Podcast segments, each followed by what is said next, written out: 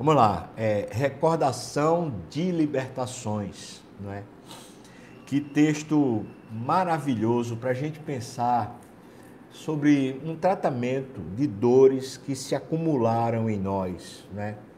Existe hoje, né, é falado sobre você fazer uma regressão, você curar feridas da sua infância, de retiros para você conseguir, retiros que eu falo de crentes, né, espirituais, para você conseguir finalmente curar a sua alma, lavar as coisas do passado e tal. Irmãos, não vejo isso na Bíblia, não vejo, não é? O fato é o seguinte, que as nossas feridas, aquelas coisas que aconteceram quando a gente era pequeno, quando a gente estava ali no namoro, no noivado e no casamento. Essas coisas, elas vão encontrar em nós um, um lugar para se fixar à medida do nosso orgulho, na medida da nossa vaidade, à medida do nosso ego. Então, as, aquilo que sustenta as nossas amarras, as nossas mágoas, os nossos nossos bloqueios, o que sustenta isso é o nosso próprio ego, é a nossa própria soberba. Uma pessoa que é entregue ao Senhor e humilde de coração, de coração, não falo de, de a pessoa ser humilde apenas para fora, né? Comportamentalmente, não. Eu estou falando de humilde de coração Pessoas assim, elas vão arrancando essas dores, essas mágoas, essas coisas que se acumulam dentro do coração. E esse Salmo 129, ele, ele fala sobre essa, essa, esse processo, né? sobre esse arrancar de dores do passado, de mágoas, de ressentimento. Vamos lá? Ele diz assim: Muitas vezes me angustiaram desde a minha mocidade. Israel que o diga. Desde a minha mocidade me angustiaram. Todavia não prevaleceram contra mim. Olha aqui o recado de Deus para nós. Nós vivemos num mundo caído, irmãos, e não sabemos o que passa com o outro quando eles nos afligem. Mas certamente quando um, pai, uma mãe, um tio, um vizinho né, faz alguma coisa ruim com, com uma pessoa, eles estão, estão debaixo de uma própria condenação. É, é o, o pecado, a, a raiz do pecado, a natureza pecaminosa, o velho homem fazendo mal. Então nós somos diretamente afetados pela nossa própria, pela queda que aconteceu lá de Adão e Eva. Então a gente vive num ambiente caído, corrupto, num ambiente onde a gente sofre. E é claro, desde quando a gente começa a se entender por gente, que esses sofrimentos vão se acumulando. Aqui está o recado que nos resgata, porque à medida que a gente conhece a verdade, ela nos liberta. Minha pergunta é: você não está hoje de pé você não se fez uma pessoa, uma pessoa decente, uma pessoa direita, uma pessoa é, vitoriosa. Aqui está o ponto. Essas coisas não prevalecem, veja que ele coloca assim, contra você. Todavia, não prevaleceram contra mim. O mal não prevaleceu, mas como não prevaleceu? Por causa da cruz toda a condenação do inferno. Eu imagino uma pessoa que foi criada com ouvindo a voz lá do pai, da mãe, dizendo não presta para nada, esse menino é uma, um, um, problema. Uma mãe que chega e diz assim, eu não queria nem ter essa, essa, essa peste. E alguém ouviu isso, que mágoa.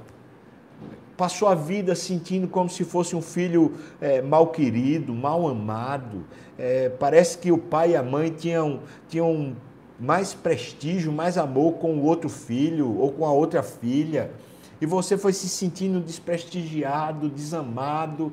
e, e isso se acumulou no coração. Aqui está o que ele está falando. A cruz, a cruz é Cristo vencendo o nosso passado, vencendo o pecado que nos condena. A cruz é Cristo nos fazendo vitoriosos. É isso que a palavra diz para nós. Veja que ele diz: todavia não prevaleceram contra mim. Então vamos, vamos lá. Onde é que a gente vai encontrar uma, uma nova história, uma recuperação da nossa história? Na cruz. É na cruz que Cristo vence o pecado, o inferno, o mundo. Ele vence tudo. Então ele resgata a nossa história. Todavia não prevaleceram contra mim. Desde a minha mocidade eles vida é assim. Então vamos lá. Tome cuidado com uma coisa que a gente precisa tomar muito cuidado no nosso coração. Não vamos nos tornar vítimas. Livre-se da vitimização, da autocomiseração, aquela, aquele sentimento de que, ah, eu fui injustiçado, ah, coitado de mim, né? eu não merecia isso. Esses são sentimentos horríveis. Vão, vão destruir você. Eles são trabalhados, manipulados pelo próprio diabo e são colocados no seu coração para poder você viver uma vida de derrota. Aqui está dizendo: fizeram, é verdade, lhe machucaram, você sofreu, você passou pela luta, pela dor, mas eles não prevaleceram, não prevaleceram contra você. Louvado seja Deus por isso. Aí ele diz, versículos 3 e 4: Sobre o meu dorso, as minhas costas, né? Eles lavraram os, os, os aradores. Sobre o meu dorso lavraram os aradores. Nele abriram longos sucos. Isso aqui são feridas. É, usando essa, essa analogia, ela é fortíssima. Você sabe que quando Jesus foi, foi é, sentenciado, a primeira sentença de Pôncio Pilatos foi uma série de açoites para depois ele libertar. Essa era a intenção de Pôncio Pilatos. Né? Era dando os açoites em Jesus, dar um cala-boca nas autoridades judaicas. Então ele sentenciou, vá, bata aí nesse, nesse Jesus. E as costas de Jesus viraram essa expressão que está aqui. Abriram sucos. Veja, o, o chicote que foi usado para bater em Jesus chamava-se azorrague. E esse, esse chicote, ele, ele possuía, nas suas pontas, possuía umas bolas de ferro para amassar a carne. Possuía uns, uns ganchos de osso para rasgar a carne, junto com pontas de metal para rasgar a carne. E ainda possuía também umas, simplesmente umas, umas, fi, umas fios, né? uns, uns, é, uns fios de, de couro para também amaciar a carne. Então, a, as batidas nas costas de Jesus, primeiro amaciavam e depois a pele já, já rota por causa das pancadas, ela começava a se abrir.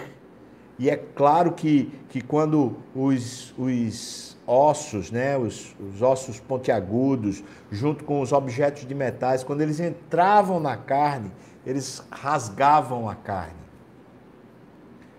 Alguns é, estudos médicos que foram feitos já no século passado afirmam que nas costas de Jesus houve tanta ruptura houve, houve uma agressão tão forte que dava-se para ver os, as costelas, porque se rasgou, então ficou só as costelas à mostra, e por trás das costelas dava-se para se ver os pulmões inflando, né? quando ele respirava. Dava para ver o, o sangue, né, ele, ele foi tão tomado pelo sangue que mal se dava para ver uma, uma, um pedaço do seu corpo da sua carne que não estivesse tomado pelo sangue. Ele está falando isso. Se você foi ferido profundamente por agressões, o que, o que está escrito em Isaías 53 vale para você se você é salvo. Diz que ele certamente tomou sobre si as nossas dores. certamente, como ele tomou, ele, ele pegou todas essas agressões que você sofreu e, e ele levou na sua carne isso. Passaram aradores, né, arando, lavrando as costas de Jesus, literalmente. Então Jesus padeceu no seu lugar, para lhe libertar dessa dor, dessas amarras, esses ressentimentos, no nome de Jesus, jogue tudo isso na cruz. Lhe fizeram mal, joga lá na cruz. Jesus lhe perdoou, foi, fomos nós que passamos arando as costas de Jesus. Foram os nossos pecados. E a quem muito foi perdoado, muito se ama, e quanto mais Jesus nos perdoou, tanto mais ele revelou seu amor por nós. Então, se você ama seu marido, se você ama seu filho, se você ama sua esposa, perdoe. Se ama um amigo, perdoe. Veja, ele diz, versículo 4: Mas o Senhor é justo, ele cortou as cordas dos ímpios. verdade, um, um arado, né, era amarrado ao, a um jumento, ou então um boi, então ele ia sucando a terra, né? está falando que esse, essa corda foi retirada, então ele não tem mais força para poder continuar fazendo ferida em nós. Graças a Deus, porque o Senhor é justo. O Senhor nos livra desse dano, livra desse, dessa, dessa tristeza. Né? Então vem os versículos 5 até o versículo 8, né? o novo segmento, ele diz: Sejam envergonhados e repelidos todos os que aborrecem a Sião Aqui está uma maneira da gente ser curado. É quando a gente pensa que o que foi feito contra nós, na verdade, foi por falta de amor a Deus. A pessoa não conhecia mais a Deus. Essas feridas que nos foram feitas, aplicadas em nós, foi porque não se ama a Deus. Então se fere, se fere qualquer pessoa quando não se ama a Deus.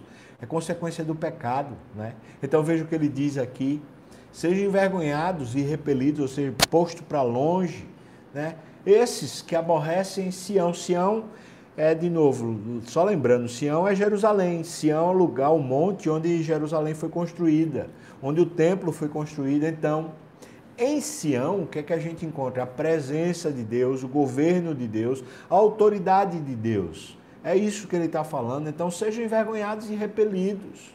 Deus vai cuidar de nós, aqueles que nos feriram, aqueles que nos ferem, e que na verdade são continuamente esses que aborrecem a Sião, eles serão envergonhados e eles serão repelidos. Deus está nos pastoreando, Ele é justo. Versículo 6 diz: Sejam esses, né, como a erva dos telhados que seca antes de florescer, com a qual não enche a mão o cefeiro, nem os braços o que ata os feixes. São duas coisas que ele está falando aqui a respeito desses que são, são os operadores do mal. Primeiro, eles, eles são, são uma erva seca, não é? E depois ele diz que são murchas também. Por quê? Porque eles não conseguem encher a mão de um ceifeiro, nem os braços desses que, que carregam os feixes. São como nada, são como se fossem um, um resto de nada é isso que ele diz, que sejam assim. Esses, de fato, são nulos. Então, nessa expressão do versículo 6 e 7, quer dizer, aqueles que infligem sofrimento sobre nós serão tratados por Deus até que eles não sejam mais como nada para nós. Eles não vão mais nos ferir, não conseguirão mais nos ferir por causa do nosso coração recuperado. Deus nos cura, Deus nos restaura, não é? E aí vem o versículo oitavo. O versículo oitavo diz: E também os que passam não dizem, a bênção do Senhor seja, seja convosco. Está falando esses que são, que aborrecem Sião, aborrecem o trono de Deus, o governo de Deus. Esses, quando olham para nós, não conseguem dizer que o Senhor lhe abençoe. Por quê? Porque eles não amam o Senhor, né? Esses também não conseguem dizer isso. Então ele diz: Nós vos abençoamos em nome do Senhor. Então, se eles que nos ferem não conseguem porque eles aborrecem o Senhor, vocês não ficam sem a bênção, porque Deus ainda se levanta o irmão, a irmã, pastor, a igreja, para abençoar-nos, para nos abençoar uns aos outros. É por isso que a gente precisa da família da fé, né? Porque é na igreja que a gente termina sendo abençoado e recuperado. É isso, irmãos. Nossas feridas têm remédio. O remédio das nossas feridas é a cruz.